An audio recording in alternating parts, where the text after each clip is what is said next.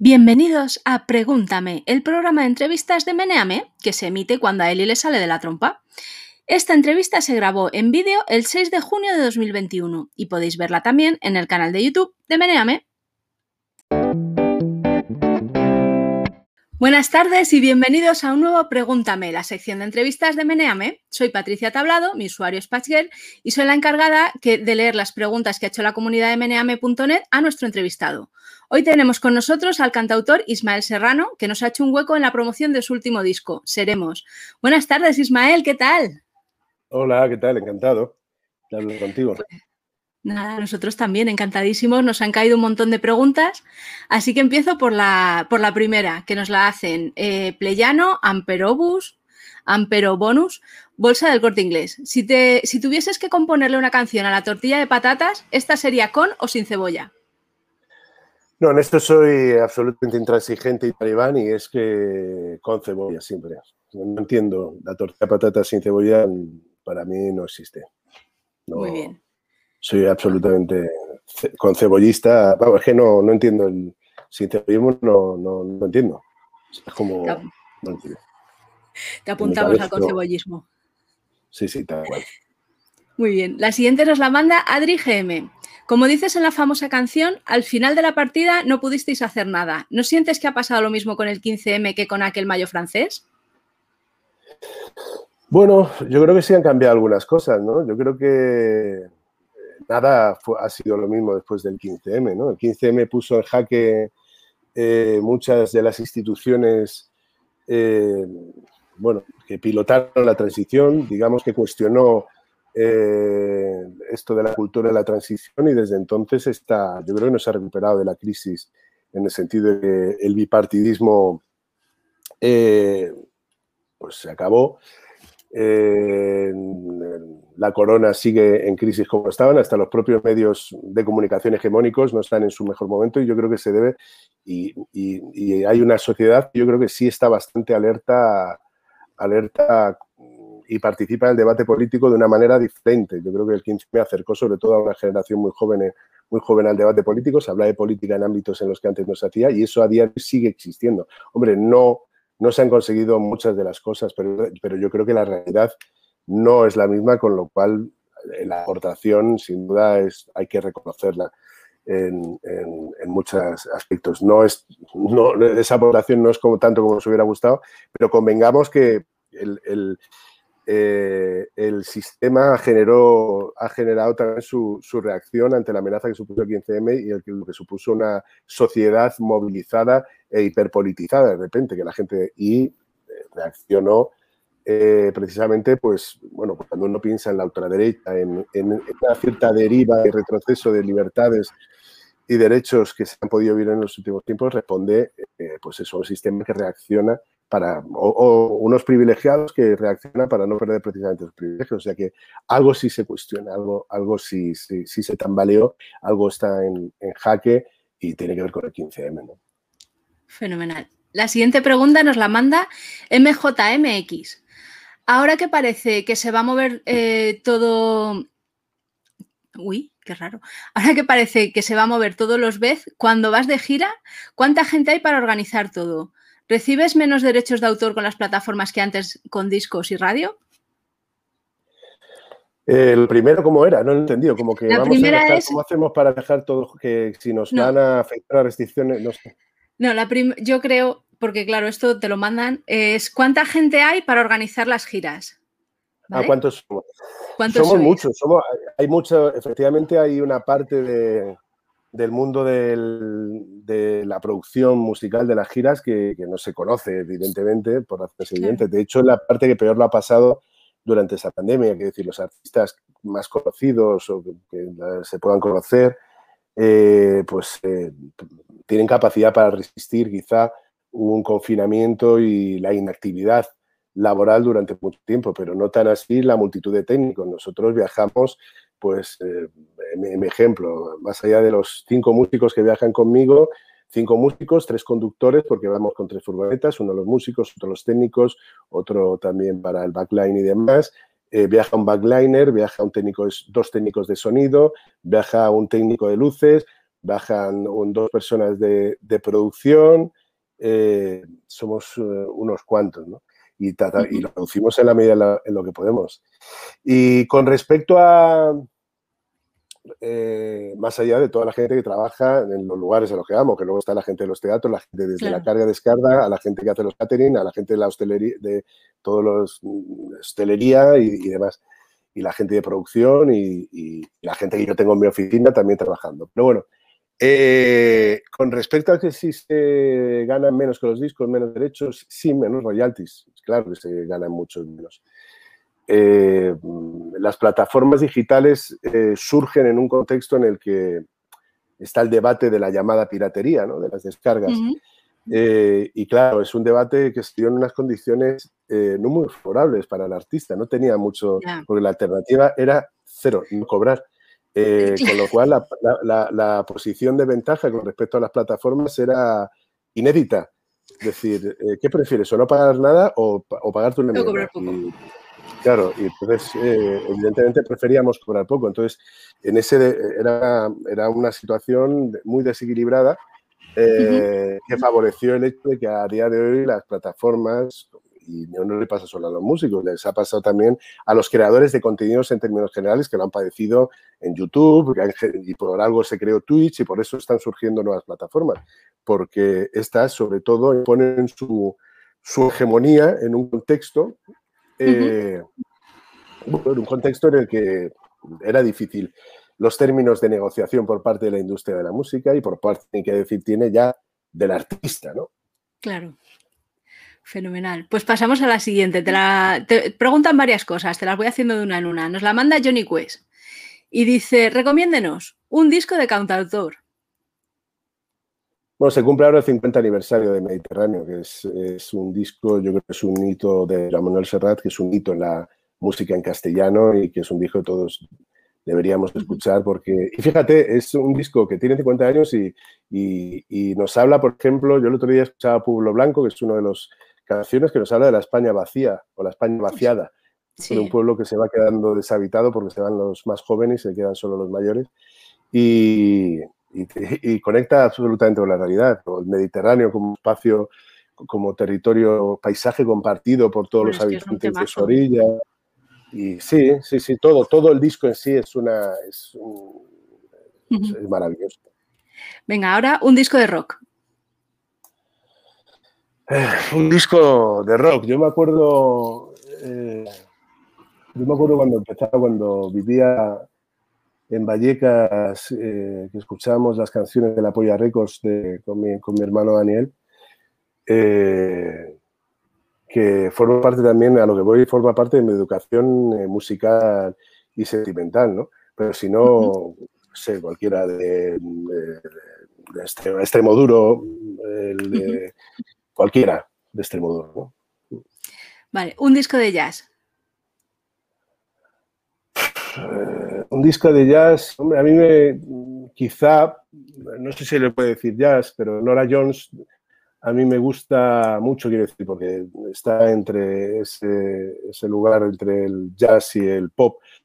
Y a mí aquel, aquel primer disco de Nora Jones, de hecho, si tú escuchas eh, Principio de Incertidumbre, tiene, tiene que ver con algunas cosas, si escuchas el tema, tiene que ver con algunas cosas que hacía Nora Jones que en aquel entonces me flipaban. Eh, ¿Y un disco de música clásica?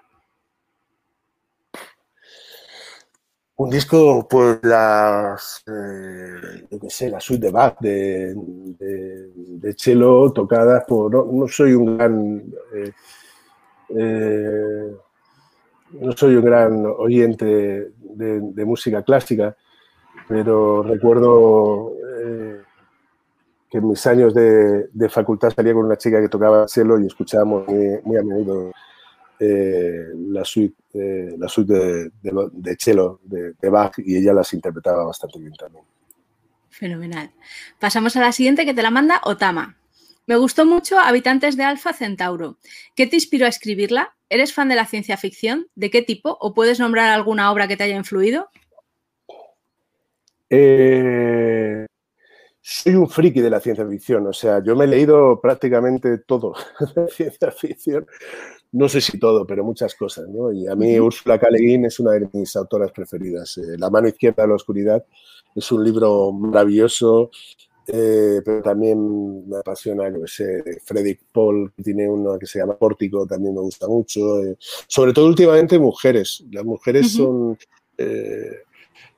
creo que se llama Cameron Harley, una autora que ha hecho el último que me leí, eh, ¿cómo era? Los Guardianes de la Luz o algo así, no sé, de la Luz, que está muy bien, aunque el, el, eh, el, bueno de Cameron Harley es uno que le pusieron un título que, se, que no es oficial, ahora no me acuerdo ni el oficial, se llama Lesbianas del Espacio, que era sobre, sobre unas, unas, mujeres eh, que habitaban unas, unas naves que eran como seres vivos, bueno, un, un mundo propio muy, muy original.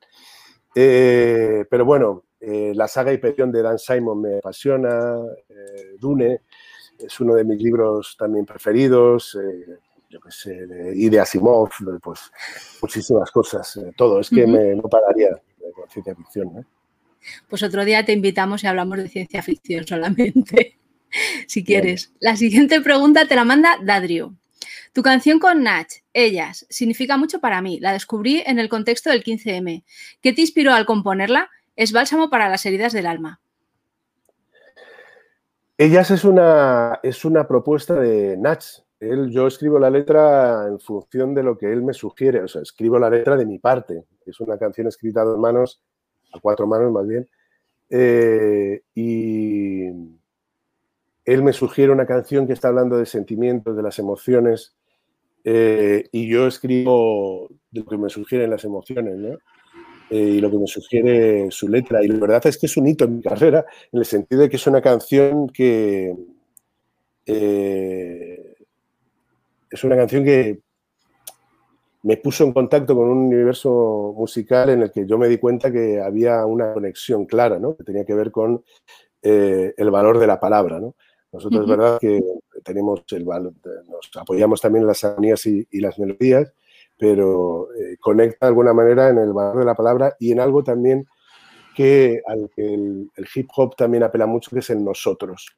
¿no? Muchas veces en, el, músico, el cantante, el compositor se mira demasiado el ombligo y canta el amor y el desamor a su propio universo, y a veces es un universo cerrado y falta, mira, hablaba de Mediterráneo, que hablaba de esos paisajes comunes y demás. Yo creo que el hip hop también eh, mm, conecta con ese sentido de nosotros y ese sentido de comunidad, que yo creo que también tiene el cantautor, ese sentido de comunidad. Eh, y fue un hito por, eh, primero me permitió conocer a Nach, que es una persona maravillosa, y introducirme en un mundo que me parece fascinante, que no controlo tanto, que es el del hip hop, pero que, que me resulta fascinante, ¿no? Fenomenal. La siguiente nos la manda Oblak y pregunta, ¿cerveza o Cruzcampo? Cerveza Cruzcampo. Pues mira, no soy muy cervecero, soy más de vino tinto. Pero eh, una mago bien fría, no, no, le digo que no a eso. ¿eh? Perfecto. La siguiente te la manda Paul Mac. Buenos días, gracias por pasarte por aquí. Icono de abrazo. Te lanzo algunas preguntillas. ¿Alguna vez has tenido problemas por tus ideas políticas? ¿Más dificultades para salir en ciertos medios, tocar en ciertos sitios? Y si no fueras músico, ¿a qué te habrías dedicado? Pues sí, claro que he tenido problemas en el sentido de que entiendo que hay gente que no le gusta, me consta que hay lugares en los que han dicho, contratraigamos en Mal Serrano y han dicho, eh, ¿Mal Serrano no? Por, por una cuestión política. Eh, no hace mucho hablaba con una chica que se dedica a esto y dije, oye, este proyecto, podríamos hacer un proyecto con una marca a lo mejor le dijeron, tú con marcas, con, si no para de hablar de política y tal, no sé qué. O sea que sí, claro que te hace, claro que te cierra puertas. He tenido discusiones con, en un, yo he tenido una discusión con una periodista de un medio muy importante eh, simplemente porque una discusión porque ella me hacía preguntas sobre política con las que ella no coincidía y me rebatía. Y yo decía, bueno, es una entrevista, pero si quieres discutimos de política, debatimos. Acabé debatiendo, la del debate se convirtió en una discusión y la, y la entrevista jamás apareció en el, medio de comunicación. Entonces sí, sí, sí me ha pasado alguna vez. Pero con todo y con eso me ha pasado puntualmente y anecdóticamente. No creo que haya determinado mi carrera eso. Me pasa, tiene su coste, pero no es un coste que haya que yo pueda decir, no, soy un perseguido. No, no. Estos son anécdotas que puedo contar es algo anecdótico que ocurre porque te encuentras a gente que, no entiende que la pluralidad, que la pluralidad en el debate está la riqueza, ¿no? Que es, hay un cierto sectarismo por parte de, aquellos que no, que no entienden que, otro puede pensar diferente y que, y bueno, pero en términos generales, eh, yo creo que, bueno, siempre he dicho lo que he querido, siempre lo he podido decir y, no me ha ido mal en la vida. O sea, sería absurdo que dijera ahora que tengo problemas por eso. Tengo, pasan cosas, pero, y tiene un coste, pero bueno, eh, tampoco pretendo gustarle a todo el mundo. Yo creo, a mí, a mí la gente que, pretende gustarle a todo el mundo me parece sospechosa, sospechosísima, ¿no? Esta gente que está siempre pensando y calculando lo que la gente quiere escuchar. Yo ahora, por ejemplo, o que se mojan en una dirección. Yo ahora, por ejemplo, con esto de la vacunación de la selección española, cuando oigo a según qué personas decir según qué cosas, ¿sabes? Que tienen que ver, que están diciendo lo que creen que la gente quiere oír, ¿no? Dice, me parece estupendo porque el fútbol nos da alegrías, más fútbol tendría que haber. Y eso me parece que no, no apela tanto a una cuestión real, sino a lo que creen que la gente quiere escuchar, ¿sabes? Me parece una impostura que decir, y me parece, sin desmerecer el hecho de que hay gente que puede decir, no, esta gente tiene que ser vacunada, porque tal, que te lo explican con argumentos razonables, pero apelar a las alegrías que nos dan sería como, bueno, entonces, si vamos a hacer un calendario de vacunación en función de las alegrías que nos dan, no sé, es, un, concepto un tanto arbitrario, ¿no? Pero bueno, eso, que, yo siempre he dicho lo que he querido y ya está. Y no sé si tenía otra pregunta, ¿qué era esa? La otra es, si no fueras músico, ¿a qué te habrías dedicado? ¿O a qué te habría gustado dedicarte? Hubiera terminado la, hubiera terminado la carrera de ciencias físicas que estaba terminando eh, y me hubiera dedicado a la astronomía. Hoy, hoy había un eclipse solar, por ejemplo. Sí. los compañeros de facultad que están ahí observándolo como buenamente pueden y, supongo me hubiera dedicado a eso, a la docencia quizás, después de haber hecho astrofísica y o si no, haberme dedicado a, a la investigación que me hubiera apasionado. Muy bien. Ahora te hago la que nos manda eh, Citorac. Es común que las personas relevantes o famosas en una materia, en tu caso la música, se les pregunte y publiquen medios de opinión eh, sobre los temas en los que no tienen por qué saber más que cualquier hijo de vecino que nadie le pregunta ni publica su opinión. Cuando encuentras en esta situación, ¿te resulta incómodo o crees que es parte de tu propuesta artística que quien escucha tu música te conozca como persona y por tanto tus opiniones sobre otros temas? No, yo simplemente me pregunto y respondo. Quiero decir, no ludo la pregunta. supongo que le confío en el criterio del entrevistador que, entiende que mi opinión puede resultarle interesante a su lector. Pero como bien dice eh, quien escribe la pregunta, eso no quiere decir que mi eh, opinión tenga más autoridad que la de cualquier otro hijo de vecino. Ahora lo, voy a, lo que lo que me aferro es a mi derecho de opinar como cualquier otro hijo de vecino, ¿no? Ah, no, no, no, no, nosotros con el concebollismo ya te llevamos aquí en el corazón. O sea... Claro, es que a mí me hace gracia porque hay veces que hay gente que dice, no, pero pues, no tiene que, cuando alguien te dice por lo general que un artista no tiene que opinar, ¿por qué tiene que opinar? Dedícate a cantar, no opines sobre política. No te está diciendo, no opines sobre política, no, es no opines sobre política de manera diferente a como lo hago yo. Quiero decir, si yo opinara igual que esa persona, no tendría ningún problema en escuchar, en escuchar lo que tengo que decir. Entonces, bueno, eso Sí, tienes razón, que a veces yo creo que sí es verdad que hay una sensibilidad eh, sobrevalorada con respecto al músico, al artista, al que se le presupone una capacidad de análisis que para nada es superior. De la misma forma te diré que hay gente que parece muy formada a la hora de hablar de política y economía y dice unas gilipolleces como, como casas. O sea que aquí habría que verlo, ¿no? El argumento de autoridad no siempre vale para defender eh, una cosa. Apelar al, al título Ah, y a la capacidad que uno tiene eh, a veces es un poquito cuestionable. Perfecto. La siguiente pregunta te la manda Reborn, que dice, recuerdo tus directos míticos en la Gramola. ¿Qué ha pasado con la radio? ¿Cómo ves la juventud de ahora? Bueno, la radio, la palabra desapareció de la radio.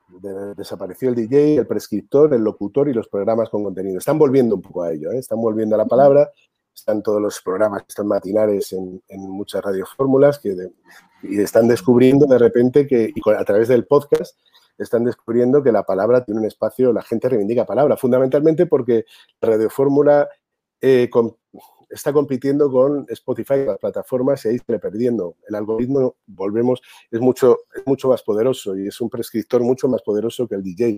De hecho, es un prescriptor, un mejor prescriptor en tanto en cuanto te permite conocer canciones nuevas, eh, algo que la radio cada vez hace menos, que pone menos novedades, ¿no? Entonces arriesga menos y, y, en ese sentido yo creo que están perdiendo un espacio y están perdiendo una oportunidad. Es una batalla que ellos mismos han perdido. Entonces, eh, sí es verdad, yo sí me he dado cuenta, y esto lo hemos hablado con gente de la industria y demás, que cada vez son nichos más cerrados. Las comunidades de gustos, de afinidades musicales son cada vez más cerradas. Las comunidades en términos generales en Internet, en las redes sociales son cerradas, desde el punto de vista político también. El sesgo de confirmación hace que te rodees al final de gente que te dice lo que quieres escuchar, que te da la... y te vas aislando del que discrepa de manera diferente y el debate es imposible en, Internet porque nadie... Y estamos perdiendo ese hábito, yo creo que estamos siendo mal educados en ese sentido. Eh, y yo creo que esto pasa también en la música, de hecho está estudiado en la música, qué es un éxito, qué no es un éxito, es muy difícil de determinar, eh, o qué es masivo, quiero decir, por ejemplo, lo que suena en la radio no siempre es lo que más, se, lo que más conoce la gente. Lo que más se escucha en las plataformas no siempre es lo que más éxito tiene, porque puede ocurrir que alguien venda muchos discos, o sea, tenga muchos streamings, pero no venda ninguna entrada. Y al revés, puede que una artista venda muchas entradas, pero no tenga tantos streamings o no suene en la radio. Entonces, la realidad es volátil y es verdad que yo creo que cada vez son comunidades más cerradas y a veces ocurre que te dicen, oye, que este, este chico, que es de... No, no, ya no canta y, y llena estadios, pero tú no te has enterado. Cada vez es más difícil eso, incluso se da una circunstancia que me contaba el otro día un alto directivo de Sony, que yo no sabía, dice, se ha perdido eh, la transmisión de música, se está perdiendo la transmisión de música de padres a hijos. Eh, porque, y yo creo que eso responde a que estamos, se han pedido espacios comunes en los que compartir música. Quiero decir, la imagen del padre poniendo el tocadiscos en el salón, eso ya no existe tanto. El tipo, el, ir en el coche y escuchar la misma música y tal, esto ha cambiado los hábitos de relación con la, con la música, sobre todo entre los más jóvenes, que crean su propio universo, un universo cerrado cuyo único vaso comunicante es el algoritmo. Ya no es tu padre, ya no es tu... Y, eso está haciendo que cambie nuestra relación con la música y por lo tanto también la radio, que yo creo que anda un tanto, en el caso de España, desestada con respecto a hacia dónde quiere ir y hacia dónde tiene que ir, porque está perdiendo espacios con respecto a los podcasts, a Internet y a emisoras, eh, pues eso que tiene que ver con, con otro universo, ¿no? Otra forma de entender eh, la relación del, oyente con la música. Claro. Perfecto, te paso la siguiente. La siguiente nos la manda eh, Poppy Tart y Disekain, que eso es ¿cuáles son para ti los cinco mejores cantautores de la historia? Autores. Cantautores. Ah, cantautores. Para mí los mejores, bueno, Serrat, Sabina, Serrat, Sabina, Silvio, Aute, bueno, lengua castellana, ¿no? Porque si no podríamos, pero en, lengua castellana será Sabina, Silvio, eh, Aute, Víctor Jara, por ejemplo. Fenomenal. Te paso la siguiente que nos la manda Llámame Panete. Buenos días, me hace ilusión saludarte. Hace 24 años escuché tu primer disco, recuerdo la primera vez que lo escuché, recuerdo con quién lo escuché y recuerdo cómo devoré ese disco. No sé, supongo que a los 16 hay cosas que, con las que conectas de formas en las que no volverás a conectar en la vida. Hoy, ya en los 40, todavía es un disco que me gusta escuchar y que mis hijos lo escuchen conmigo. Mira, este sí que lo hace. Hay letras eh, que la mayoría, por desgracia, siguen teniendo una horrible vigencia. ¿Qué se siente al tener canciones que una generación después son igual de actuales que el día que las compusiste? Ya es un sentimiento eh, contradictorio, porque por un lado te sientes satisfecho de que ciertas canciones tengan vigencia y por otro lado te lamentas de que las tengan, ¿no? De que también hay canciones que se cantan desde otra perspectiva, ¿no? Una canción como Papá contra otra vez, yo la cantaba desde una desde la posición de un hijo que le canta a su padre. Eh, y ahora la canto desde un padre que trata de encontrar un relato que contarle a su hija, ¿no? Entonces, las canciones evolucionan como lo hace uno y como lo hace la realidad. es verdad que en algunos aspectos la realidad parece no hacerlo. Y hay canciones que de repente adquieren otra dimensión. O sea, si se callase el ruido es una canción que compuse hace 15 años o así, o 12 años, y de repente vuelve la, la canté con Rosalén en, en, la grabación del directo que sacamos antes de, de este disco, de este último disco, y a día de hoy para mí sigue teniendo una vigencia absoluta porque el ruido y la crispación sigue estando presente y quizá de manera más clara. Entonces, eh, bueno, pues esa, esa, contradicción. Eh, fíjate qué cosas, ¿no? Que, la canción sigue emocionándome, pero qué pena que siga, que siga siendo vigente. Bueno, pero mira, está, está muy bien. La siguiente nos la manda, el perro se llamaba Mis Tetas. Buenas tardes, don Ismael. Este te habla de usted. ¿Qué opina de la SGAE? En general, ¿es positiva para los artistas? ¿Es negativa? ¿Es actualmente sostenible para artistas como usted y más pequeños? ¿El qué? Pero no entiendo, se ha cortado. Ah, la SGAE. ¿Qué opinas de la SGAE? ¿Que si es positiva para los artistas o negativa? Y si es sostenible para los artistas, los pequeños y los grandes, porque me imagino que tendrán diferente relación.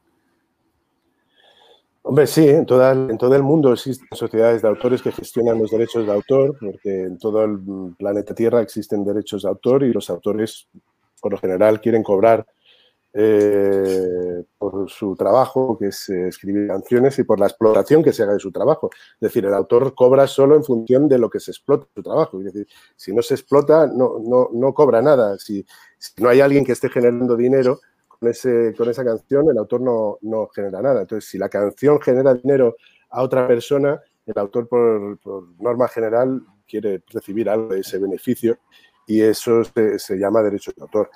Y, entonces, en ese sentido, una sociedad que te permite gestionar a nivel, en un mundo globalizado, ese derecho a cobrar cuando alguien está beneficiando de una creación tuya, pues yo creo que, que, existe una sociedad de gestión siempre es positivo. Otra cosa es cómo funciona y otra cosa es en manos de que esté.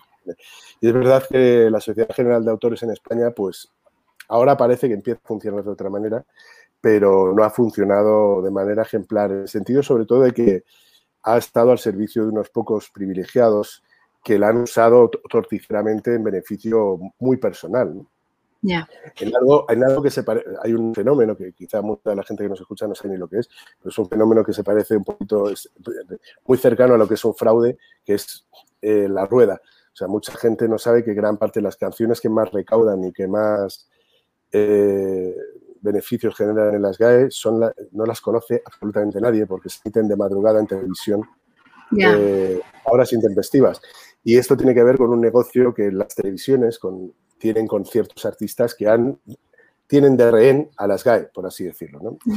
Entonces, bueno, eh, efectivamente el pequeño autor eh, también se ve ahí en una situación difícil porque no, ve, no se ve apoyado como realmente merece, pero, pero bueno, es, una sociedad que fundamentalmente tenemos a veces una idea de, las GAE de, que no es, quiero decir, en el sentido de que no es una ONG, no es una es simplemente una sociedad de autores que, lo que tiene que hacer es gestionar los derechos de los autores. Luego otra cosa es que tenga fundaciones, que me parece bien, o sea, y más que tendría que tener, tendría que tener, existir una casa del autor para que la gente que llega al final de sus carreras eh, sin una pensión digna, pues se le pueda ayudar, para que se pueda ayudar a gente más vulnerable, por así decirlo, los actores que peor lo están pasando, eso, eso, tiene que seguir estando y de manera más clara y más contundente.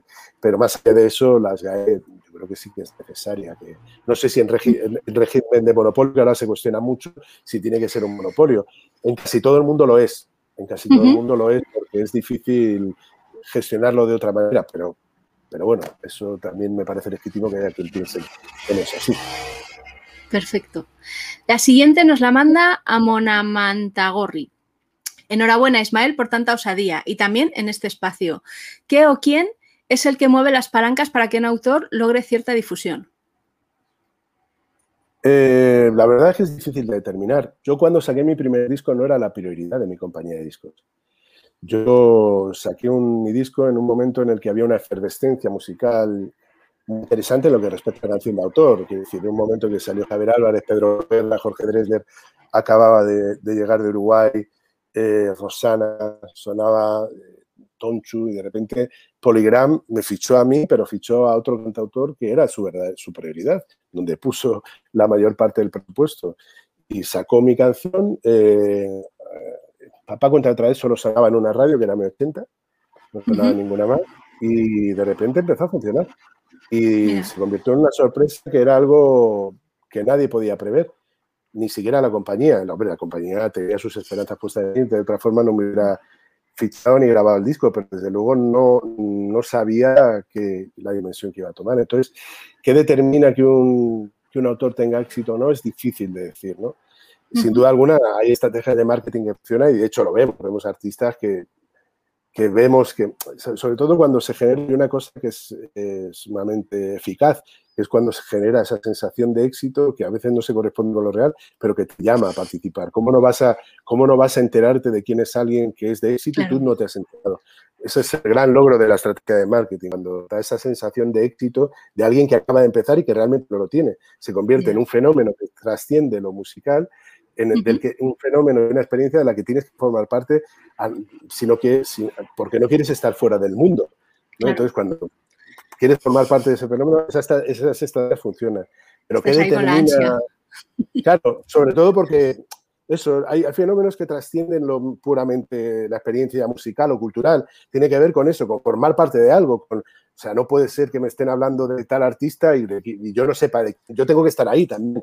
Eh, conseguir eso es el secreto, ¿no? Es como y esa obsesión porque se viralice, que nadie sabe por qué se viralizan a veces, a veces sí hay una cuestión presupuestaria, porque se pagan campañas para que aparezca ahí rankeado siempre, pero no siempre se sabe, a veces, a veces, a veces son cosas que no sabes por qué, por qué ocurren. La siguiente nos la manda eh, Rojo Separatista y Corolario. ¿Cómo un físico de formación termina cantando canciones protesta? Pues eh, no sé. No sé qué pasa, que uno tiene. Que nos ponemos así, eh, pues vaya moto ha pasado, ¿no? Por ahí. sí, en eh, mi casa.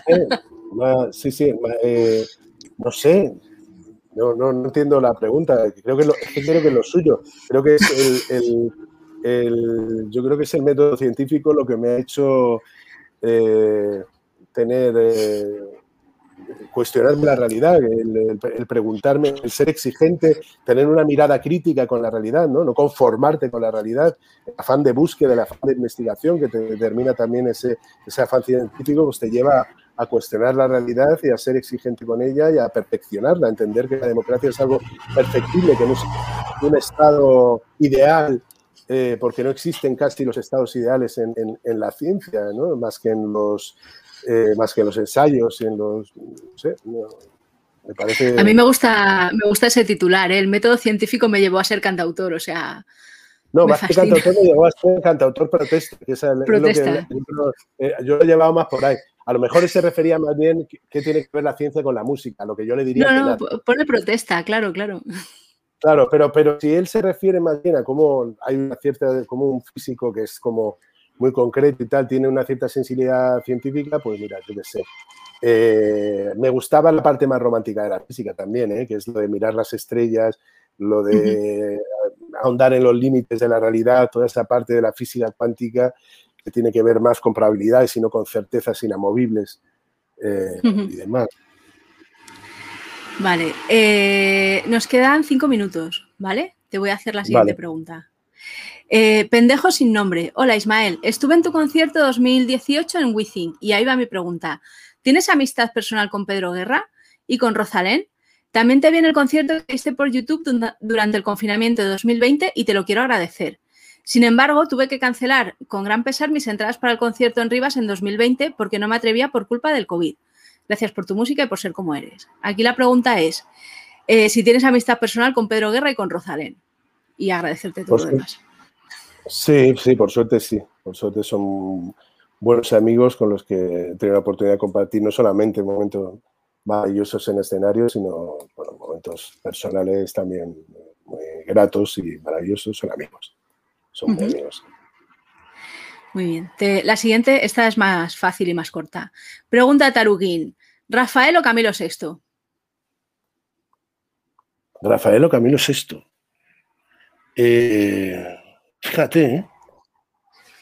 Hombre, eh, yo es que, claro, Rafael es un, yo creo que Rafael, fíjate, eh, porque Rafael es una experiencia, sus conciertos en sí mismo, o quiere decir, yo no he visto a Camilo esto tanto, pero en el caso de Rafael, esa, la acción con la que vive, o sea, el, la pasión con la que él vive el oficio, esa fe en uno mismo, eso de creer tanto en uno mismo, seguir al pie del cañón después de tanto tiempo, la pasión por su oficio, solo eso te puede llevar a estas alturas, a la edad que tiene él, a seguir cantando. Quiere decir, pues evidentemente no tiene ninguna necesidad económica y él sigue queriendo y estando y, canta con chavales jóvenes, que canta con Rosalén, por ejemplo, y tiene esa inquietud y tal. Yo creo que es un artistazo, eh, sin duda alguna, sí, Rafael. Muy bien. La siguiente nos la manda eh, Rogerillo. ¿Qué opinión tienes de la clase de trabajadora que vota a la derecha? Por favor, no seas políticamente correcto en tu respuesta. No, bueno, yo creo que tenemos que pensar más allá de, o sea, es que yo no, a mí no me gusta abroncar al electorado, o sea, yo creo que tendríamos que pensar, yo creo que la pregunta no es esa, ¿no? La pregunta es por qué hay gente clase trabajadora que vota a la derecha, por qué la ¿Por qué la izquierda, hacer un ejercicio de autocrítica, por qué la izquierda no ha sabido eh, seducir o convencer a, ese electorado? ¿Por qué, ¿Por qué, más allá de, porque podemos decir, no, la propaganda, Ana Rosa, Quintana, todas las mañanas diciendo tal, no sé qué, eh, o Inda, no sé qué, las, eh, no sé cuántos. Podemos enredarnos en eso, y es verdad que hay una maquinaria mediática que funciona, pero por otro lado, yo creo que también hay que hacer un ejercicio de autocrítica. ¿Por qué la izquierda no ha sabido transmitir, por qué, por qué le genera más confianza voltar a, a eso, a, un, alguien de ultraderecha que evidentemente no va a defender sus... Y, tiene que ver quizá con sus miedos, con ciertos miedos, con ciertas preguntas que se hace, que son legítimas. A veces las preguntas son legítimas, no tanto las respuestas. Y si no son legítimas las preguntas, están ahí. Y, y, y obviarlas no, no, no apostar por ellas eh, no, no, va a hacer que desaparezcan. Entonces hay que ir al, al por qué, por qué un, por qué un, un, trabajador de clase o sea, obrera se pregunta que por qué cree que un inmigrante le va a quitar el puesto de trabajo. No es, no es verdad, no, no, no, no, me parece bien que ese tipo de, de, cuestionamientos, de dicotomías que no existen, que no son reales, pero si tiene esa inquietud hay que darle una respuesta y hay que hacerle entender que su enemigo no es evidentemente el pobre trabajador inmigrante que viene, sino que es, otro, ¿no? El problema es otro en esta, en esta sociedad. Pero hay que, hay, que, hay, que, hay que tratar de entender por qué ocurre eso, ¿no? Cuando ha ocurrido aquí en Madrid, que ahora la derecha arrasó, y yo evidentemente simpatizo con otras opciones políticas, yo trato de preguntarme, mi pregunta es, ¿qué ha ocurrido? ¿no? Y tiene que ver también con un agotamiento, con una fatiga con una fatiga pandémica y con el hecho, fíjate, de que por primera vez en mucho tiempo la ley y el orden estaba parecía representada por la izquierda y el gamberrismo, el gamberrismo eh, político que representaba la, derecha en muchos aspectos le resultaba más atractiva, sobre todo a ciertas, la gente, a mucha gente joven, ¿no? Entonces, entender esas cosas yo creo que ese es el reto, ¿no? Eh, porque si no nos lleva a, unos términos de confrontación de que, no nos conduce a nada, ¿no? Decir, no, es que son gilipollas porque van, votan en contra de sus intereses. Hombre, ya, sí, votan en, en eso estoy de acuerdo, están votando en contra de sus intereses, pero tratar de entender qué, está, qué está ocurriendo, fundamentalmente como estrategia para convencerlos y para y para, y para revertir un poco esa, esa tendencia. ¿no? Yo creo que eso es algo eh, crucial, obcecarnos con ese, en, ese sentido, porque hace, porque ese, por, qué votan como votan, pues eh, en plan desde, ese punto del rencor, no, creo, que, no creo que, creo que es, algo estéril. Perfecto. Vale, nos quedan dos minutos. Eh, ¿Te puedo hacer la última pregunta o ya directamente me dices cuándo tienes los próximos conciertos y, ¿Cómo vas de...? Bueno, podemos hacer las dos cosas, porque te lo digo muy rápido. Los próximos conciertos son el 30 de julio en Barcelona, que toco en el Estadio eh, Olympic, y el 2 de julio toco en Madrid, pero ya están las entradas agotadas. Y a partir de octubre empieza la gira. Eh, ah. Tendremos algún concierto más en verano, pero empezamos sobre todo en octubre, que empieza por teatros. Y estamos a la espera de ver qué tipo de restricciones nos encontramos. Estamos como apurando el tiempo antes de anunciar toda la gira para ver si, tal y como parecen las cosas, las restricciones se van a, se van a eh, relajar para poder sacar a la venta todo el aforo. Confío en que así sea, cruzo los dedos para, octubre. Entonces estamos a la espera. Lo anunciaremos a lo largo de este verano. Fenomenal. Es que esta última pregunta me gusta un montón porque dice Amperobus, ¿podrías, buscar tu ¿podrías explicar tu proceso de composición? Es decir, ¿haces primero la letra o la música o...? pues cada canción nace, nace de una manera diferente. Hay canciones que, que parten de una letra, otros de una melodía y otras veces empiezo, empiezan las dos cosas, como un río que va encontrando su, su cuenca. Eh, pero últimamente cada vez más parto más de los textos. Escribo más textos, dándole como una estructura y demás, y eso me lleva, me lleva a la canción. Pero cada canción nace de forma diferente. Soy muy poco metódico para, para todo en la vida, pero también para componer. Pues nada, ya no te robamos más tiempo. Te quiero dar muchas gracias por habernos dedicado este ratito y nada, que, que, tengas los conciertos llenos. Bueno, muchas gracias. Gracias por todo, gracias a todos por las preguntas y siempre con cebolla. Si has llegado hasta aquí y tienes ganas de más, suscríbete a nuestro canal para estar al día de todas las entrevistas. Y si solo estás aquí por las noticias, te esperamos en meneame.net.